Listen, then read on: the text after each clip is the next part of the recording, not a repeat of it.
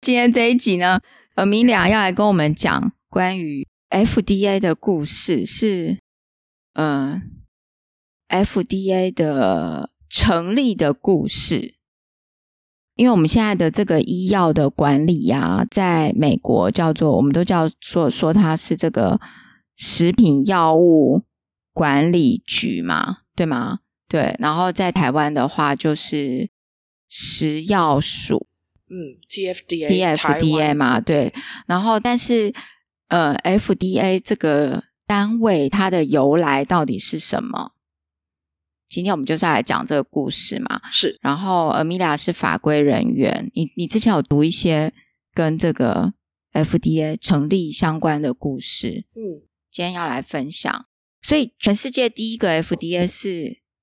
美国吗？其实，你如果找下去找的话，差不多在同样呃，美国他们催生出 FDA 的同时哦。是食品安全的事件催生的，在差不多同样时间，英国大概早一点点，早几年，他们也是一样有因为食品安全的问题，然后让他们的国家也开始就是要要做一个政府介入的一个公家单位，所以你会发现在大概在差不多时间，所以我们今天的起故事里面也会提到，就是属于我们呃科学的发展的进程里面推展出来的一个结果。英国也有，对，一开始的时候，英国跟美国差不多时间，跟美国差不多时间。嗯、然后后来美国成立之后，欧洲才才有吗？是，OK。然后我们台湾是什么时候有？我们台湾其实有很多行政院的组织变革，最早的时候大家应该记得卫生署。嗯，好好，对，然后慢慢的后来它改制成卫生福利部，然后现在的话，当年卫生署下面的那个审查单位现在是食药署，那所以这个以以这个组织改革的话，确实是呃也是蛮蛮近代的事情。那我们在讲的是所有的行程齁，你会听到 FDA 这三个呃单字，它的它是什么缩写？Food and Drug Administration，所以是食品药物管理局。所以你从这里面你会听到，它其实从食物开始，然后再来是药。那后来我们熟知的，比如说医疗器材的管理等等，都是后来再加进来的。所以真正医疗器材的法规大量的发展到一直到七零年代，并不是说医疗器材很晚出现哦，他们很早出现，只是真正被法规管理是比较晚期的事情。好，那所以我们就先从美国的 FDA 怎么成立这个故事开始。嗯，对，一开始也是从因为食品的因素嘛。对，从呃。十九世纪末，所以其实非常近代的事情。十九世纪末，然后二转二十世纪初，你请你想一下，一九零六年，或者是我们讲一八九多少年那个时期，那个时候是属于呃，大家都还那个没有好的现代的西方医疗的时候，然后那个时候是属于呃。很多人生病的时候呢，他不知道真正的治病的原因，也没有好好的疗效，然后那个时候就很容易有一些庸医，没有真正受过科学训练的人，他可能拿某一些食品，然后来骗大家说这个可以治什么什么样的病，这个是那个时候的时代背景。那以 FDA 来讲话，其实我们今天的资料来源有很多是来自于 FDA 他自己写出来的历史。那 FDA 有一个呃部门专门就是在记录所相关的历史，所以我们今天就是从它的这个里面发布的那个呃文章啊、影片呃截取出来的。那如果我们先回去看哦，最早会有一个人，他被叫叫做是 FDA 之父，他是 Wiley。所以呢，呃，最早成立 FDA 是一九零六年的这个法案。那这个法案呢，是属于督促美国不再是由各州各自去主管食品本身的呃法规，而是到联邦的层级，然后成立了 FDA 这样子的联邦的组织。在更早之前哦，其实如果是要管食品的话，那个时候最早其实是隶属于。美国的农业部底下，而且是属于那种偏做呃研究，然后偏做化学分析的单位。那后来呢，其实是我们刚刚提到这个 FDA 之父 Wiley，他其实是在这个组织底下。那因为其实他是学化学的，他就有提到说，美国人啊，你们知不知道我们现在用来做食品保存的，包括硼砂等等一些这个呃添加剂呢，其实根本就是有毒的。那所以呢，大家想一想，我们每天吃的食物里面，到底有哪一些是经过不当的加工？然后那个时候，大家。美国人主要的主食，小麦磨成的面粉，那个时候里面呢，为了要呃让它有更大的利润，所以有一些厂商呢，其实是加了很多神秘的化学粉末，其实是有毒的化学物质，可是他拿来滥竽充数。那那个时候呢，差不多就是在 w i l y 这一个呃化学家，他开始。几乎希望呢，从媒体上面取得大家的这个呃社会上面的警觉的时候，同时在那一个时代哦，如果大家回去看哦，大概在一九零零年前后的这十多年里面啊，从西方社会有非常多的人家后来说叫做爆料的记者，其实他们为什么有很多黑料可以爆，是因为那些记者他们深入社会的各个阶层。然后去揭露很多问题，所以你会发现有好几个很有名的记者，包括 Samuel Hopkins Edmund 呃 Adams，他那个时候其实就是有去揭露说各个州在那边游历骗钱的那些庸医，然后他就开始描述说这些人没有一定的性别，可能是男的，可能是女的，他们呢会有一些假造的学历来骗大家。那那个时候其实有非常多呃。很难很棘手的病，比如说性病，比如说呃心理方面的疾病，然后不是即即使是传染病，也有一些是当时候还不晓得要怎么治的，比如说很盛行的肺结核，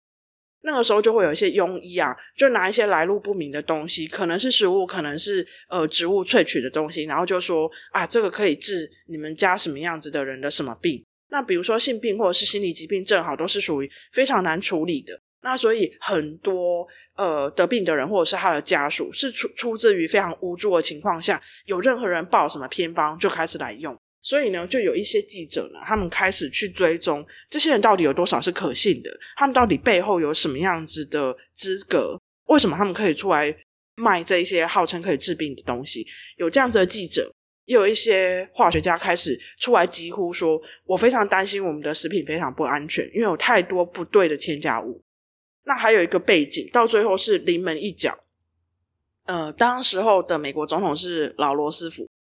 那那个时候呢，呃，有一本小说，呃，作者是 Upton Sinclair。他这本小说很有名，那一本小说叫做《The Jungle》。那他是在一九零六前后那个时候出版的。这本书其实是在讲一群从立陶宛逃到美国，希望能够实现美国梦的一个移民的家庭。那所以他们家就是呃有大有小有老有少，然后偷渡到美国去之后呢，希望可以在美国呃生根。那他们就是什么都没有，所以他们就到芝加哥那边的一个那个呃肉品的工厂，那个男主人在那边工作。那里面就描述了肉品的工厂是怎么样完全没有卫生操作，然后怎么样把不好的肉改制成罐头或者是其他的东西。那所以这一本小说呢，呃。里面形容的内容，在他出版了之后，他小说本身不是要揭露这个肉品业的黑暗面啊，他的小说其实有很多不一样的社会上的这个不同的层面的黑暗，但是其实他这里面催生了非常多消费大众开始觉得，难道我们每天吃的肉都是这么脏，都是这么可怕的吗？所以他让呃。美国的国会有了动作，也让老罗斯福签了一九零六年最有名的这个我刚刚提到的联邦的法案。我刚刚讲的就是食安是这个最后的临门一脚，开始让国家做了一个联邦的机构，也让他从农农业部里面独立出来，变成是自己的单位。然后呢，给他一个这个呃法定的权限，让他可以开始去监管关于食品跟药品的这个呃。内容就变成是有一个主办单位。《The Jungle》这一本书其实后来有被翻译成呃中文版，他是呃二零一四年的时候，他的呃名字叫做《魔鬼的丛林》。我有稍微找了一下，他的翻译的人叫王宝祥，然后出版社是世子文化。可是这本书纸本已经绝版了，如果现在要买的话，电子书是找得到。那其实他这这本书，我觉得他的那个翻译或许对有一些有兴趣的人可以找来看，因为这本书真的是影响了一个国家。那我们刚刚有提到，差不多在前后同样的时期，英国也有类似的情况，就是有记者，然后有一些呃写小说的人，去把当时候的不管是食品啊，还是那个药品的那些很可怕的情况写出来，然后也就造成了在英国当地呢，民众要求政府要出来监管。所以这个风潮其实是慢慢慢慢到了欧陆的不同国家的。这本书真的是有一点像是一个吹哨书 那种感 觉，嗯、对对不对？对。然后，所以后来呃，等于说从食品开始，哎，我觉得食品真的也是很重要诶，因为我们吃的东西，就是说你如果不是吃原食材，你做成什么，嗯，加了什么，真的假设没有一个来管理的话，真的就是不知道嘛，嗯、然后也就吃了。还有就是。这一部法规里面有一个很重要的改变，我觉得这些我们现在习以为常的消费者的观念，其实你如果回头去看，你会发现啊，当年没有，因为这一部一九零六年法案，同时还有规范说，任何食品的标示不能够再乱写，你不能够再夸大，不能够没有经过证实的东西写说这一个食品可以治病，或者是可以。对，全部都不行，还有包括不实的、没有办法证实的那些宣称，全部都有开始接受规范。因为早期无法可管的时候，就会天花乱坠、乱写，所以这也是一开始。还有就是正式监管，说什么叫做药，然后美国药典出来了，美国药典收的它就是药，然后呢，它也慢慢的开始去扩及，说我要管食品，我也要管药，而且要大家开始变成是呃重视标示要先呃不能够偏离事实开始。你我们现在觉得很习以为常的东西，在当年其实原本是无法可管，所以是非常乱来的。这个法后来这个法成立之后，等于说从食品开始，这个法成立之后，然后呃后来会扩及到药跟医材，是有一个什么样的动机吗？前面我们有提到药，就是一九零六年就已经有提到药，原因就是因为我前面刻意讲，当时候的庸医会开始把，哦、比如说食品拿来说是有疗效，或者是真正是药，可是没有真正经过安全跟疗效的证实的，就拿来乱用。比如说那个时候一开始有发现，呃。早期的一些后来被提炼成真正的药的一些草药的，它还很原始的成分的时候，大家可能无意间用到之后，觉得好像对于身体不舒服有缓解，于是被某一些人扩大解释为治百病。这一些其实当时候是药或者是食品的一个灰色地带，所以在一九零六年的法案已经开始试图去界定什么是吃的，什么是药，所以这个是一开始为什么会开始有监管的原因。如果你讲到医疗器材的话，它会比较晚到一九七零年代正式会要求要列管，并不是医疗器材这么晚才出现，医疗器材很早就出现了，只是它被列管的这个呃正式的法法源的依据是比较晚出现的，这个在世界各国都是如此。前面讲到药跟那个食品的部分啊，在像这种就是药食同源的这个观念里面。我这样会扯太大？就是好像会，的确，它就是一个界限啊。比如说，大家就说啊，你就是怎样，你就是要多吃什么，对不对？我我们的观念里面，我们也也有说，我们中间一直有一个灰色地带啊。但是我们后来就会说啊，这个就是对你什么有益呀、啊，然后增进免疫力什么、嗯嗯，对，你就是要多吃这个，就会清血管，就是 对。但是真的要心血管疾病又有正式的药。所以，其实，在我们的文化里面，我们会非常容易有非常多灰色地带的东西。它不见得已经被核准为药品，可是我，我、嗯、我们就是相信它。那你自己就是要要要要慎选，因为这中间最后有一个也是最晚有法规出来的，叫做呃保健品营养补充。对，那个是最后要列管的。可是也有很多国家最后选择放给大家。就是只要不是我列管的，其他的请你们审慎，按、啊、你们自己来。因为 FDA 在后来很晚期的时候，也曾经想列管所有的维他命，你不能够再随便乱来。但是当时候产业界跟一般大众也会觉得说，你手不要管那么多，你只要把你的药管好，食品管好，然后你的医疗器材管好。如果是其他以外的，非这些正面表列的以外的，你只要就是管一些大方向就好。哎，这个保健品的，我们在前面有一集。有讲到，就是请阿光来帮我们讲解一些健康食品啊、保健食品的这些分类。那个在台湾现在也是有一些法令在管嘛，嗯，在管这些东西。然后你你刚刚讲的是 F，但是美国对于，嗯，就美国毕竟文化跟我们不一样，那我们的文化里面有这个中医的文化，以前早期应该还是。都是从食材里面来让它变成一个药，就植物的这些东西嘛。诶，不过中医也是有一些动物哈，但是比较没有现在这种化学化学品的化学制剂的药。像我前几天去那个就是药局买那个肠胃药啊，然后因为我都会有有时候会那个胃酸过多，就吃东西的时候，有时候胃酸过多会。比如说睡觉，然后突然胃酸过多会痛醒哦。然后有一次我去药局，就医生就有推荐一个，我觉得吃了，呃，就蛮有效。他大概吃了二十分钟之后，你就会胃酸就降下来。然后我前几天又去药局的时候，我就问那个药师，我就说：“哎，我这吃太多会不会怎样？就是说我如果吃这个会不会怎样？”他就说：“你这个是生药，生药制剂吗？是这样讲吗？就是。”它是从植物里面来的，他就跟我说这个不会怎样。我不知道这个，我我我不晓得这样的观念对不对啦。但是我是觉得应该没有必要，也就是也不能太依赖。就是说，如果真的很需要的时候来吃，但是就是我们的文化里面就是有这种东西。我觉得，嗯，有一些这这应该我们知道是德国来的，就是不管什么都有毒，一切就只是差在剂量。对，即使是水都有毒，嗯、所以我觉得你你就是小心用就好。嗯，对，之前有一个新闻，就是有一个小孩，他突然在短时间之内喝了很多很多的水嘛，后来他就有送医，对不对？我记得有这个新闻。那美国 FDA，我们刚刚讲到，他一一九七零年的时候才对医材有管理，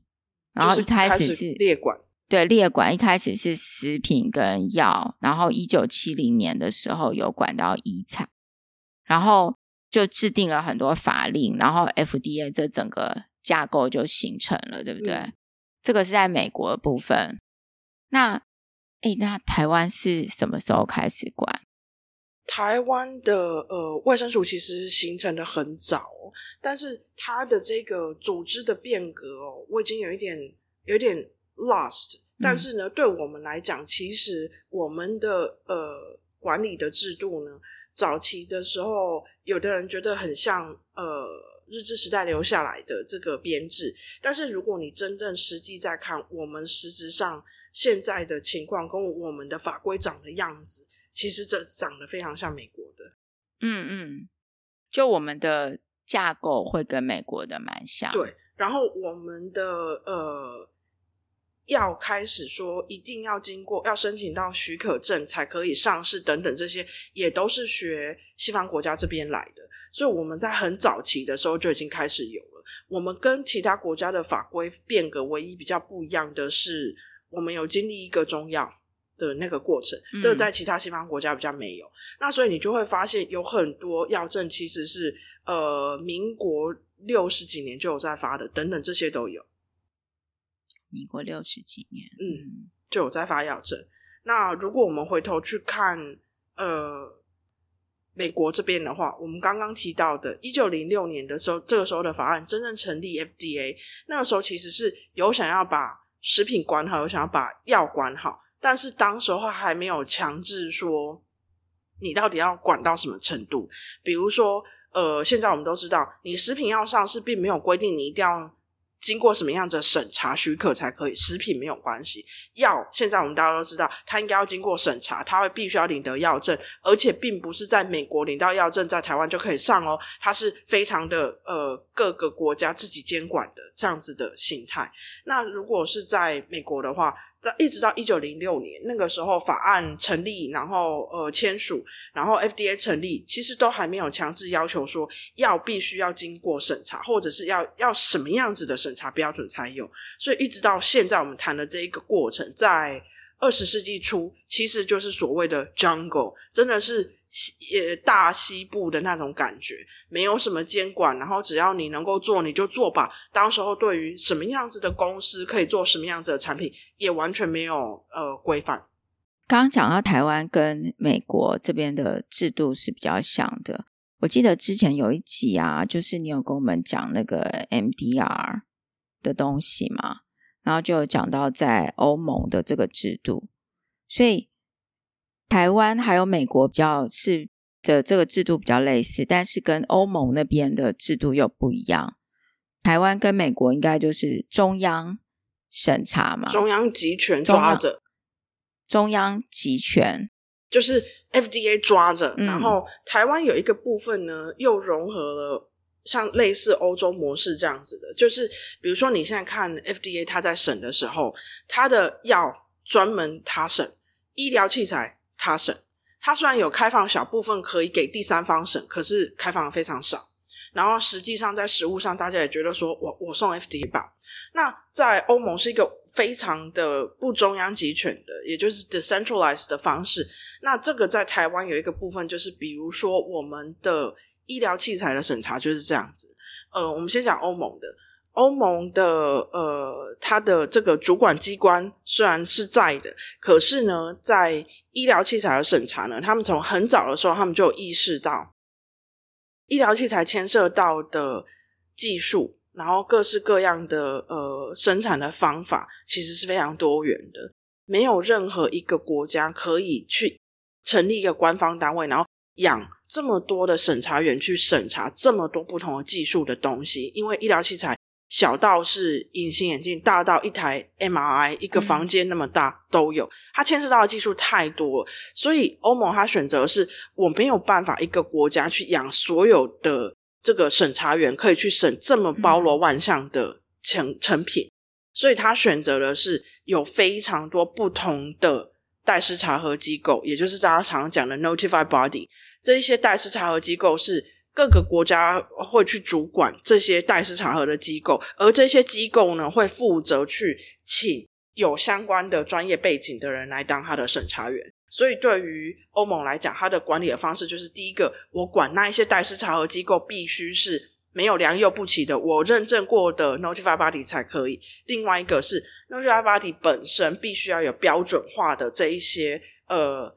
训练去训练，说有一些人他会省带电的，有一些省软体，有一些人非常懂塑胶射出，然后有一些人懂得是另外一些的呃生产方式，嗯、然后呢，有一些人呢是懂得省生物相容性。那这样子的每一个 notified body，他自己去决定我有什么样子的呃强项，我就去把这一些领域的这个审查员请进来。给他们统一的训练，建立怎么样去审查的这一个工作的流程。然后呢，每一个 notified body 可以根据他自己手下有哪一些什么样子的资格审查员，去给欧盟的这些各个主管机关说：所以，如果是带电的医疗器材，我可以审；如果是带软体的医疗器材，我可以审。但是如果我自己没有。懂生物相容性的，我没有办法省生物相容性的这一部分，嗯、所以这个是代施查核机构的设置。那在台湾的话，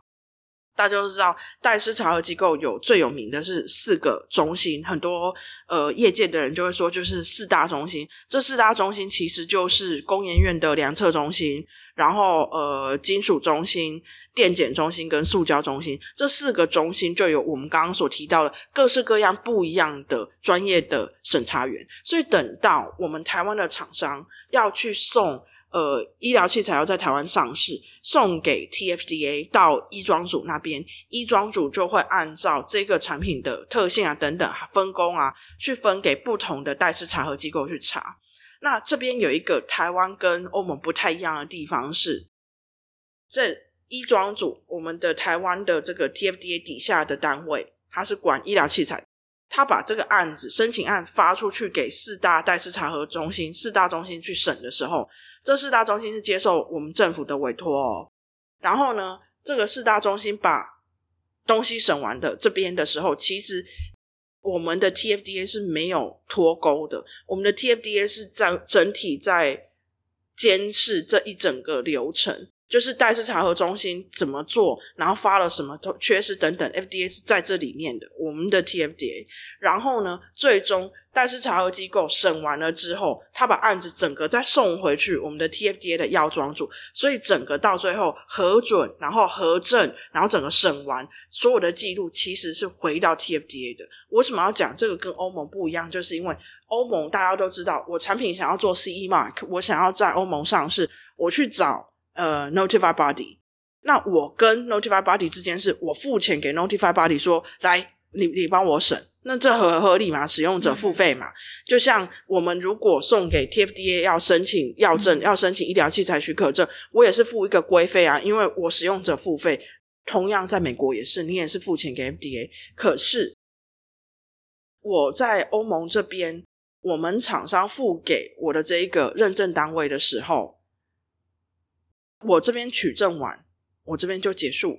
所以非常强调，我厂商必须自己有良好的认知，知道什么样子合法合规，而且要持续的维持，并不是只有在申请的过程拿证的当天我合规而已，是一路上从头到尾都要。但是这一切呢，你不会看到很多政府监管的影子，这完全就是属于我厂商凭良心。我 Notify Body 审的时候呢，秉公处理，然后之后呢，相信大家都会一路这样子合法合规下去。呃、所以听起来在，在在欧盟 Notify Body 似乎被完全授权了。它其实有有被官方掌控，可是其实没有管到那么细。嗯、我刚刚为什么要细谈说？我们台湾的 TFDA 的医装组跟四大中心之间的这个合作关系，是因为这个东西不存在在欧盟这边，大家没有那个时间，那个量体太大了，所以其实他们没有一件一件去审，没有办法一个一个随时去看。它不像到最后 TFDA 最终是。发证的单位 TFDA 最后有看过，他没有一个一个文件细看，因为代市查核机构四大中心帮忙看了，可是他最终他还是把整个该有的过程，他还是全部都检查了。这个东西在欧盟不存在，在欧盟真的是你要凭良心，而且我们大家相信你。但是我们要提到前面也有一集讲到 MDD 为什么转为 MDR，也就是欧盟的医疗器材指令为什么转为欧盟的医疗器材法规？为什么要做这么大法规变更？是因为大家从很多丑闻里面发现，不能相信这些厂商啊，不能相信这一些 Notified Body 啊，所以到最后大家吓到了之后，决定溯及既往，然后整个重来，这就是 MDR 的真正的背景。哎，那现在这个就是 MDR 改，这叫什么？改善了之后，有真的比较好吗？完全我自己个人立场啊。那我现在也直接讲，我立场是，我是产业界的立场。其实我这几年跟我的几个同业还有我主管谈起来，其实我们都觉得不乐观。然后我今年遇到了好几个案子，会让我觉得当年。为什么会催生 MDR 这一部法规的这个初衷，嗯、其实还是被糟蹋了，还是被辜负了。因为我觉得，嗯，Notify Body 其实执行的情况，在前几年的时候，曾经非常的雷厉风行。因为那个时候，呃，PIP 的丑闻出来的时候，很多人都觉得不只是无良的厂商而已，还有你 Notify Body 每一年都要再去重新查这个厂商，你为什么什么都没有看见呢？嗯、这么明显的造假，你们到底？为什么抓不到？然后我记得我们之前的节节目里面也提到，有期刊去假造一个有问题的医疗器材，然后假装自己是厂商，嗯、然后去骗 Notify Body 说：“我想要 CE Mark，你可以帮我审吗？”竟然都没有抓出问题。然后结果，所以当我们想到这一些惨痛的教训的时候，我就会发现，但是查核机构或者说 Notify Body 其实真的非常认真了一阵子。那个时候，我们心里面想的是。他那时候的雷厉风行其实是矫枉过正，因为有一些不合理的要求提出来。可是这到底最终对于产品的品质、对于病人的安全有多少？注意，其实是打一个问号的。你那时候到底是不是为了雷厉风行而雷厉风行？你那时候是不是因为怕风头上而努力的做事、用力的做事？可是你做在点上吗？这是我刚开始的想法。现在已经不用讲，MDR 已经完全生效了，不是说完全，就是说已经生效了。即使是因为疫情的关系有延后一年，该生效的都上路了。然后原本说，呃，近几年会开始陆陆续续上线的，有一些 delay，可是也 MDR 真的在逐步落实了。等到现在，我可以看到有人可以拿到证书的时候。我老实跟你讲，我我不认为原本的窠臼有被打破，我不认为原本大家在质疑说，我厂商付钱给 Notified Body，这中间的道德风险有被克服。嗯。这也就是为什么在我们刚刚提到 FDA 的中央集权管跟欧盟的完全非中央集权管两者之间，在这中间的弊端各都有存在。所以现在即使 MDR 之后，呃，还是没有完全解决问题啦，可以直接这样讲。我认为不会不会解决，没有办法解决，但是有可能走到转换成像。呃，就是中央管理这种方式，我觉得动不了。但是 MDR 已经加了很多监管的力道了。嗯，我们等下再回来正题，讲到 FDA 怎么样去扩张它的整个过程，跟它为什么形成它监管哪一些部门的原因，我们也会提到，并不是我们讲了 MDR 的这一件事情之后，我们回头就要去说太好了，美国这个体制是唯一的最佳解。不会，因为我觉得我们也可以提提美国的这个 FDA 的这个。体制底下会有什么问题？我们刚刚讲了，一九零六年 FDA 成立，然后陆陆续续 FDA 就开始先进来，就是你们这些食品的那个标识不要再乱写了，然后你们这些该是药品的，我要开始列管。因为其实你如果回想，当时候真的是大西部是什么样子，你知道吗？安非他命，我们现在非常肯定它是列管的，它是毒品的东西，当年是完全不列管，随便用。然后呢，那个时候安非他命所有的那一些呃神奇的效用呢，被别人包装成这个就是可以治病啊。你如果身体不舒服，吃下去是不是感觉好很多？你很疲惫，你是不是 现在就不累了？就觉得神仙神那个叫什么仙丹这种感觉，其实都是乱来的。所以从一九零六年正式有 FDA 之后，真的有一个联邦级的监管单位。因为在在更早的时候，美国是各州去管，那你各州就会变成说，大家管的那个方向跟管的项目真的是差非常的多。那后来又有一个很大的变革，是在一九三八年的时候。又有一个很大的法案的改动，它这个原因也是因为，其实是在一九三七年的时候，美国的有一间公司，它生产了感冒的糖浆，结果呢，它在这个糖浆里面呢，为了想要吸引小孩子来喝这个感冒糖浆，而且要让那个实际的那个呃药药 API 就是 active substance 溶在这个糖浆里面，哈。本来是粉末嘛，它不要变成糖浆嘛，结果他们选择了一个溶剂是非常毒的。这个溶剂其实现在是用在引擎里面作为抗冻剂的。就那时候他们不知道，他们就认为说拿这个溶剂来作为糖浆的底，哈，可以把药的粉末溶得很好，而且最重要的是它喝起来甜甜的，这样是不是可以让小孩子比较想要喝这个糖浆？就他们就把这一个非常剧毒的这个。嗯，感冒糖浆上市了，结果呢，呃，这次有一百多个小孩子因为这个糖感冒糖浆死掉了。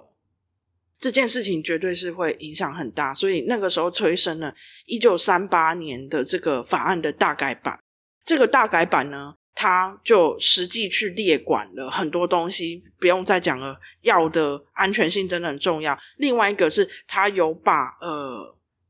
化妆品跟医疗器材要纳进来管，法规上面没有说进展很多，但是至少它列管的项目开始变多了，等于 FDA 开始形成了它可以管哪些项目，它已经开始包起来了。然后呢，它还有非常重要的，就是它要有正确的药的标示，然后呢，要有正确的这个呃使用的说明。那再来呢，它现在当然是怕了啊，所以从一九三八年开始呢，所有你药如果想要上市的话，你要来 FDA 申请了啦。然后呢，FDA 受理你的申请的时候呢，自然就必须要提交。安全性，因为你看我们刚刚提到那个、嗯、拿抗冻剂来作为是溶剂来做感冒糖浆，结果很多小孩子往生。嗯，所以一九三八年呢，他同时也第一次，其实并不是之前没有做，但是他让 FDA 查厂这个非常有名的，大家业界觉得很可怕的事情呢，他给他法源依据。在更早之前，其实他有成立一个茶厂单位，但是那个时候是因为前面一九零六年的时候是因为食安的问题嘛，所以刚开始他的这个 FDA 的茶厂的这个单位，主要其实是在查食品工厂。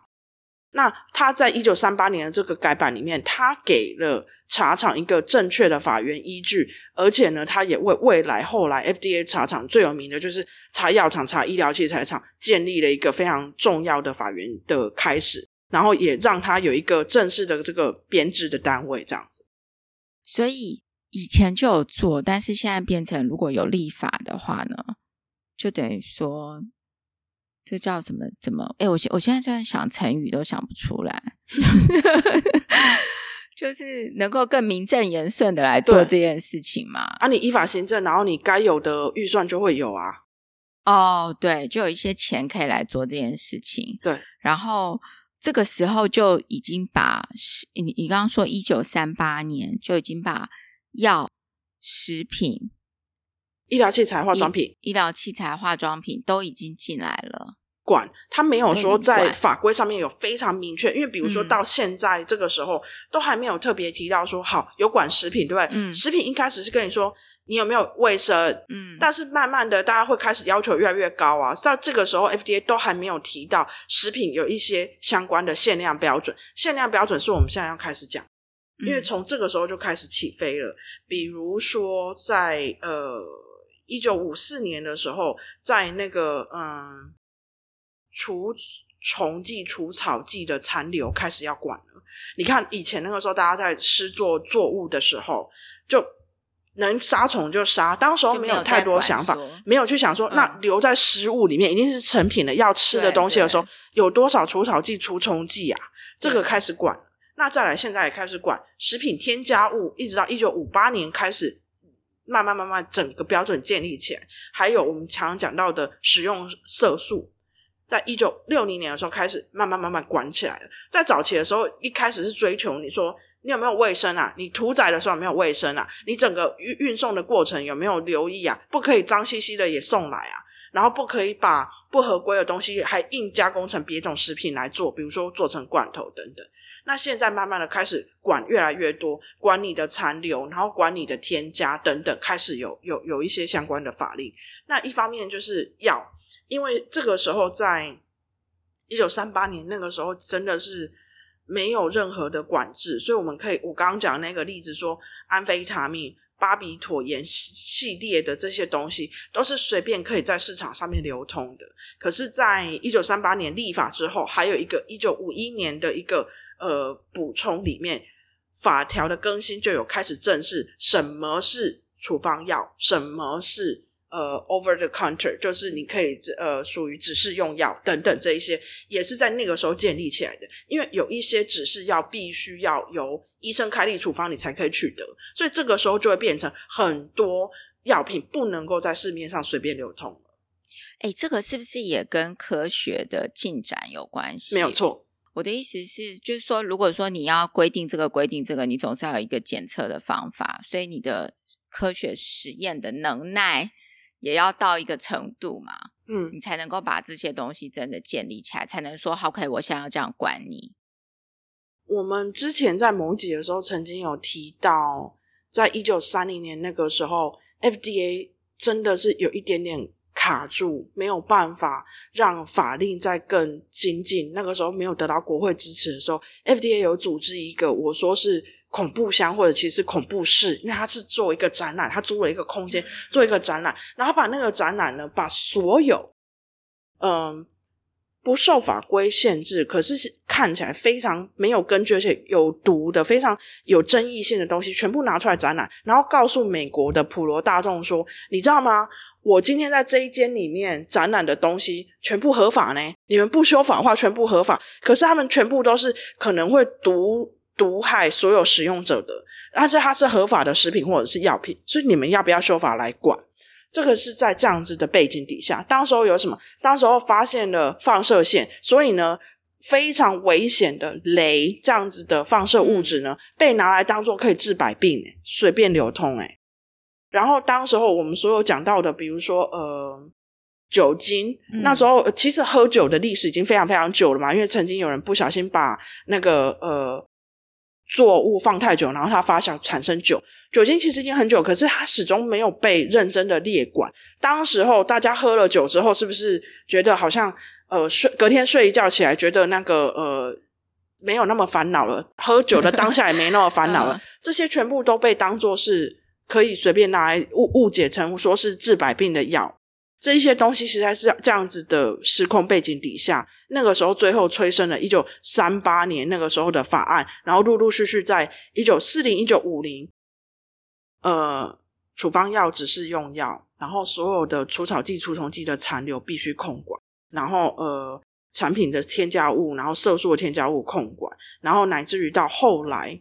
呃，一九六八年的时候有一个大法案形成。这个会连接到我们在第二十几集、二十集吗？二十集讲那个就是也是 FDA 的一位科学家嘛。嗯，他他的那个拯救了很多畸形婴儿的故事。为什么会有这一个？是因为当时候呢，呃，Francis Kelsey 他呢是 FDA 的药品的审查员。他那个时候收到一个申请案，是来自欧洲已经上市的 thalidomide 的这个药呢，说要在美国上市。嗯、那那一个药呢，是很有效的，可以缓解孕妇早上起来的时候晨吐不舒服，所以对于孕妇的那个妊娠影影响的那个身体的症状呢，有缓解的效果。所以那个时候呢，欧洲的这个申请商觉得呢，啊，他在欧洲已经上市了，所以来美国应该是很简单。结果被这个审查员 Francis 挡下来，因为他认为厂商提交的安全性的这个数据不够。就呢，他们中间呢，呃，挡来挡去的时候呢，申请商觉得我我这没有问题，我在欧洲都已经上市了啊。结果后来这个厂商后被 Francis 挡到，很不高兴，他还。跟这个呃美国政府说，我怀疑 FDA 还有这个审查员是特意在形成贸易壁垒，不让我产品卖到美国来。我合理怀疑你们是不要让我做生意。但是实际上就差不多在这个僵持的过程呢，就有欧洲，就包括德国，还有包括在澳洲那边的学者开始观察到，thalidomide 应该是会形成后来出生的小孩子畸形的问题。所以这个时候，等到事情真相大白之后呢，反而大家才见识到，原来 FDA 有一个 Francis Kelsey 这样子的一个审查员，因为他很实事求是，他求真的这个精神，挡下了这支药在美国没有上市，所以没有美国的这个孕妇跟孩子受到这个侵害，他就直接形成了一九六八年的这个法案，它呢主要是。非常具体的要求，FDA 必须进行产品的评估，而且他还做了一个很特别的事情。这个在我们刚刚 MDR 有异曲同工之妙，就是呢，一九六八年的这个法案要求 FDA 不是只有从现在开始的新药要审而已，而是要回去溯及既往，一九三八年以后申请核可的药，当年我们不知道啊。当年的规范不够严格，所以请他他这个法院呢，要 FDA 回头再去重审，等于当年那个时候过去的厂商，你要嘛你有办法再提出符合现在标准的这个安全性、有效性的的这个报告，不然的话没办法上市。所以一九六八年的这一个事情，其实这个法案其实也影响了很多，因为它清理了原本早期侥幸上市的产品。清理了一些可能有问题的东西。对，然后呢，他也具体的建立了我们现在所熟知的。呃，药的临床试验一二三四七啊等等这些，他刚他刚开始没有那么具体，这个是后来在 Francis 等人就是 FDA 的这个努力的发展之下，可是呢，一九六八年的这个法案呢，确实是有规定要经过人体试验。那人体实验最后要怎么做，这个是后来慢慢陆陆续续这些这些年发展起来的。同时有一个蛮大的变更，当时候显然在这个国会听证里面有有有自己有吓一跳，就是说。关于这个呃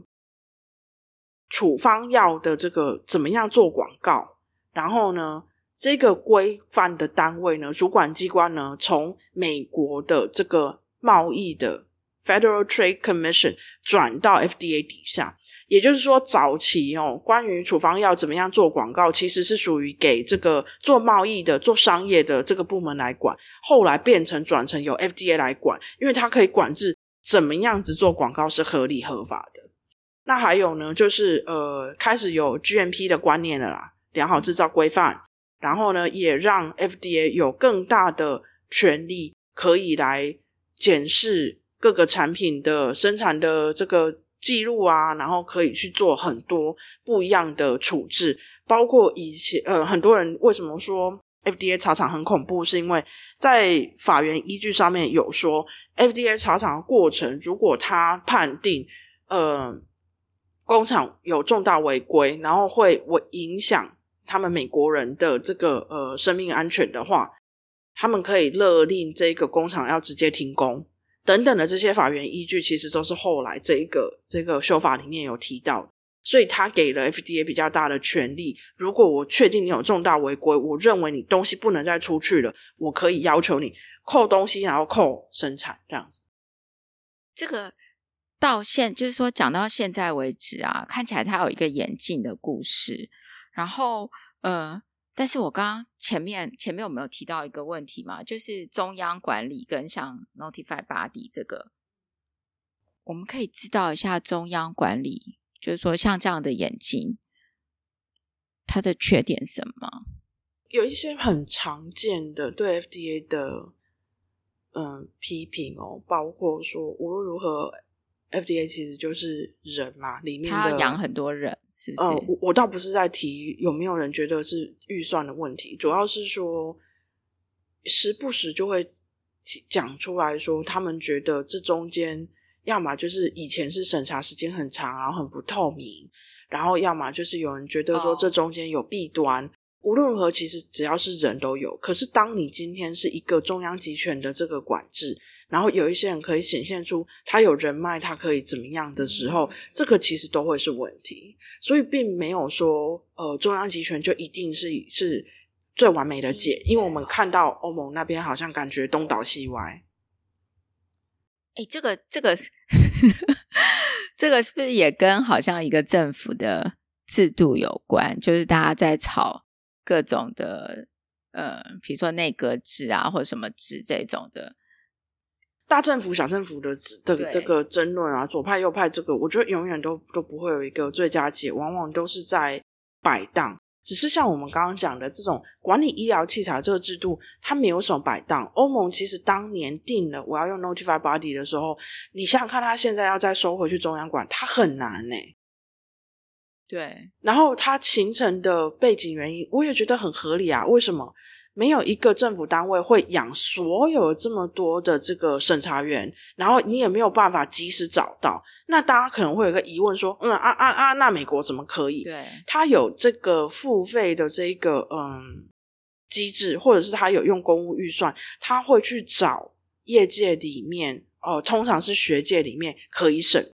一直到现在都还，他也有承认啊，他会找那个，特别是。药那边他会找那个学界的来帮忙，因为有一些药如果是大家都很熟的，FDA 自己内部 Ceder、CBER 可以应付的就可以，但是他也非常常请现在真的还在呃研究领域里面的来帮忙。这个在他的这个呃收费的法案里面它就有讲，大家要知道我们台湾的收费的规费可能是几万哦，这样几十万这样子，美国的收费是贵非常非常多的，是破百万的。美金，所以它的这个成本很高，他自然要收这么高的规费的时候，他要告诉大家说，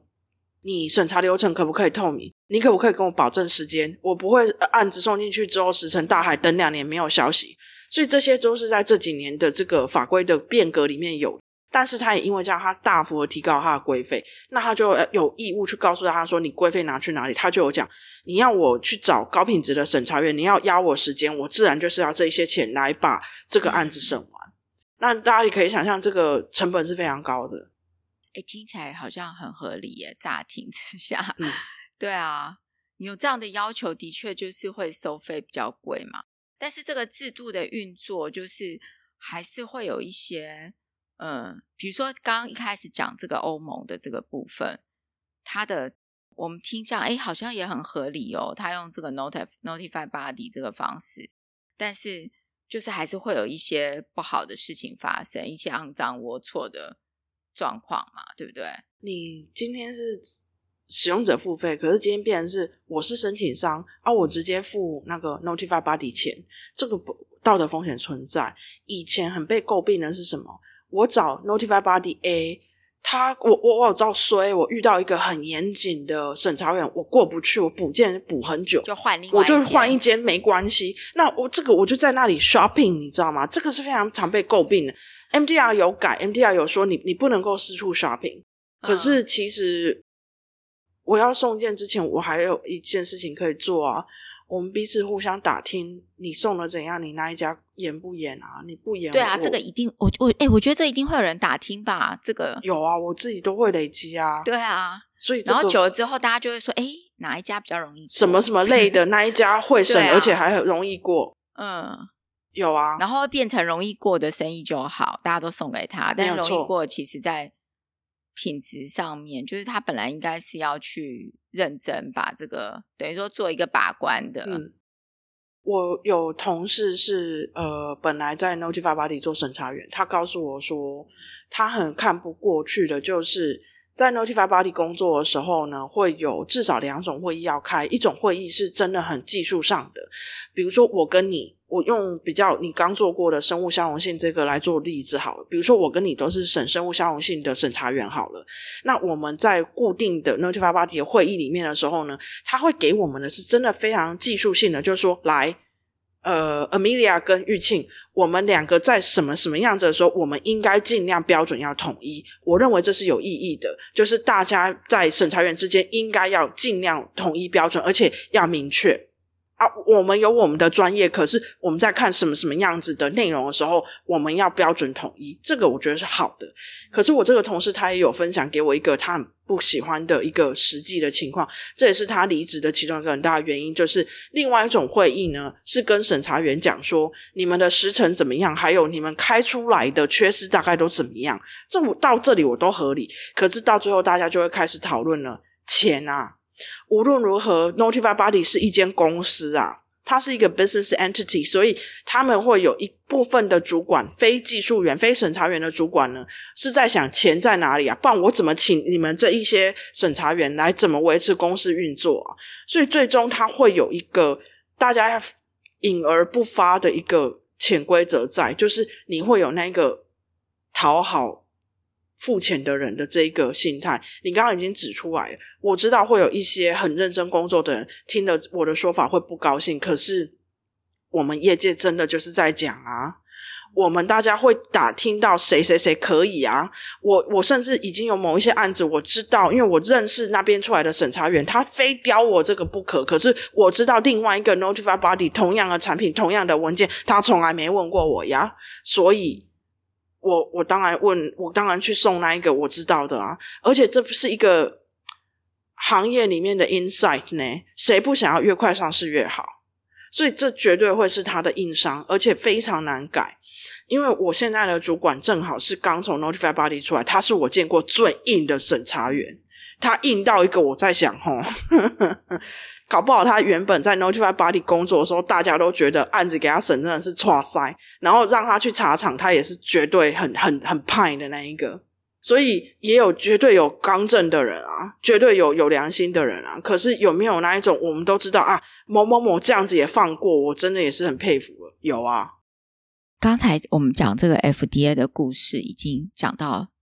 差不多了吗？还是后面还有一九六？还有一九七三年，他开始列管所谓的嗯维生素矿物质，好、嗯哦，那一些在外面游走的，他也开始列管。嗯，那再来很多人很熟悉的，我刚刚讲的 CDER、CBER、CDRH 这一些 FDA 辖下的这些到底是什么？其实呃，CDER 就是 Center for Drug Evaluation and Research，就是在审呃化学药的，或者我们应该说在省小分子药的，嗯，就是传统是 CDER 审的。那这一些所谓的什么什么中心，都是在一九八四年的时候成立，他们开始有分工嘛，就 FDA 里面的分工。一九七六年，他们最早是用什么局什么局。好，就是审小小分子药物的局，审大分子药物的局。但是那时候大分子药物还没有那么多，现在真的非常多。现在大部分的新药很多都是从大分子来的。那这就是在呃，FDA 是 CBER 审的，BER 就是 Biologics，所以它这个 C 是指 Center，就是什么什么中心。那 CDER 是审呃小分子药，CBER 审大分子药生物药嘛。那大家。医疗器材最常听到的是 CDRH，就是它是主管呃医疗器材的。那如果我们看台湾，相对的是什么呢？台湾的话，呃，我们有药品组在 TFDA 里面，那它是主管机关。那我们也有类似 FDA 的 CDER、CBER 这样审药的中心，它在我们台湾叫 CDE，就是医药品查验中心，审查员在那里。那呃，如果说我们讲的，嗯、FDA 的 CDRH 就是管呃医疗器材的，在我们台湾就是 TFDA 的医装组，就是管医疗器材的，所以你大概有一个相对的概念。那我我们的呃组织就是跟美国的有点像，所以你大概可以类比，所以我才会提到这个。那我们医装组就是有戴氏查核机构，我刚刚讲的四大呃工研院的量测中心，然后呃精工中心或金属中心，然后有电检中心跟塑胶中心。哎，我我刚突然 想到一个问题，就是现在不是有这个 AI 吗？这个审查的制度啊，各国都在建立中。你知道我要问的是什么？就是我想要知道，我想要了解说这个审查的这个制度，刚刚这样听起来，未来 AI 会做其中一部分吗？哦，你说 AI 会不会进来审哦？嗯，我觉得已经有一些在应用在里面了，因为 AI 其实所谓的应用已经很早。你记不记得有非常多公司不用这几年，几年前你上传你的履历的时候，它已经 AI 帮你审过非常多东西，帮、嗯、你抓关键字，帮你整理了。但这个早在更早之前，我我不知道台湾，但是我知道，呃。欧盟国家已经有人在用，因为它整个整体先帮你筛过，帮你看过，但是它那个时候的目的其实是在帮你把技术分类、技技术文件分类分段，然后什么归什么，什么归谁审，什么是归什么样，它这里是抓关键字来看，说这是属于哪一类的技术文件。它那个时候最早应用是这样，可是审是还没有真的实际请他来审，现在现在还没有。我在想说，因为这些文件，因为我们要所谓要送审。还是要给出很多的文件嘛？这些文件如果 AI 都先读过，然后呃，甚至他也帮你弄出一个结论或者什么之类的，我觉得会省时。可是我现在还没有看到他如何还没有看到完全这样做，但可能有在其中某一个步骤有使用，对不对？前面在收听呢，嗯。OK，好，那我我们这样子的故事啊，你刚刚讲到一九七几年嘛，后面还有吗？还有演进嘛？然后这些部门成立了，台湾现在有相应的部门，有。后来有一个很大的眼镜，如果你仔细想一想，你就会发现，其实呃，很遗憾，又是一个很惨痛的教训哦。可是呢，其实它是一直等到很最近的事情，然后原因是因为那个。美国发生非常大规模的呃食物中毒，就是有很多美国人吃到被比如说李斯特菌啊，或者是萨蒙莱娜呃感染的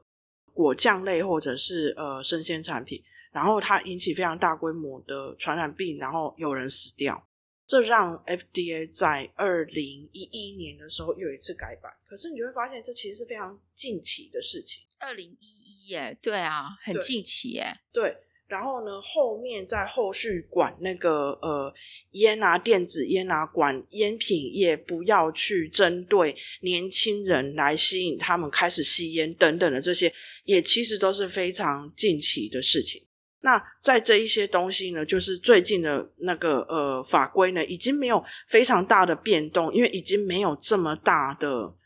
很惨痛的事件啊，没有像早年就是很遗憾的，因为一个什么样子的毒死人的事件，然后让大家立刻去修法。现在已经比较少这样子的的推理了。所以这个安全性跟有效性的，就说这整个制度啊，还有审查，其实。说穿了，就是为了安全性跟有效性嘛。对，对对，他在一九三八年的这一个立法，我觉得很很很关键。然后二零一一年，就是刚刚讲到二零一，所以现在整个制度，一九六八的这个也是，因为他建立了他建立了临床试验，建立临床实验。那所以现在这整个制度应该是呃越来越完善，但是未来会不会又因遇到什么事情，然后又有一个改革，大的改革？我觉得一定都会是因为科技推进的啦。对，那你刚刚提到 AI，其实我觉得目前 AI 的审查还会很复杂，是因为 AI 可以做的事情很多，所以你真的要看你用了 AI 做了哪一些功能，它才能决定它要用什么来审。然后呢，你是怎么样？呃，或者我们之前很多时候在说我们要收集大数据啊等等的。呃，我前几年一直遇到很多案子，是比如说在。东欧或者是在印度，至少我遇到的是这几个国家的人，他们呢到瑞典去念书，然后呢他们在瑞典呢一边念书的时候，一边就提出了一些他们的创业的想法。那有好几个是利用那个嗯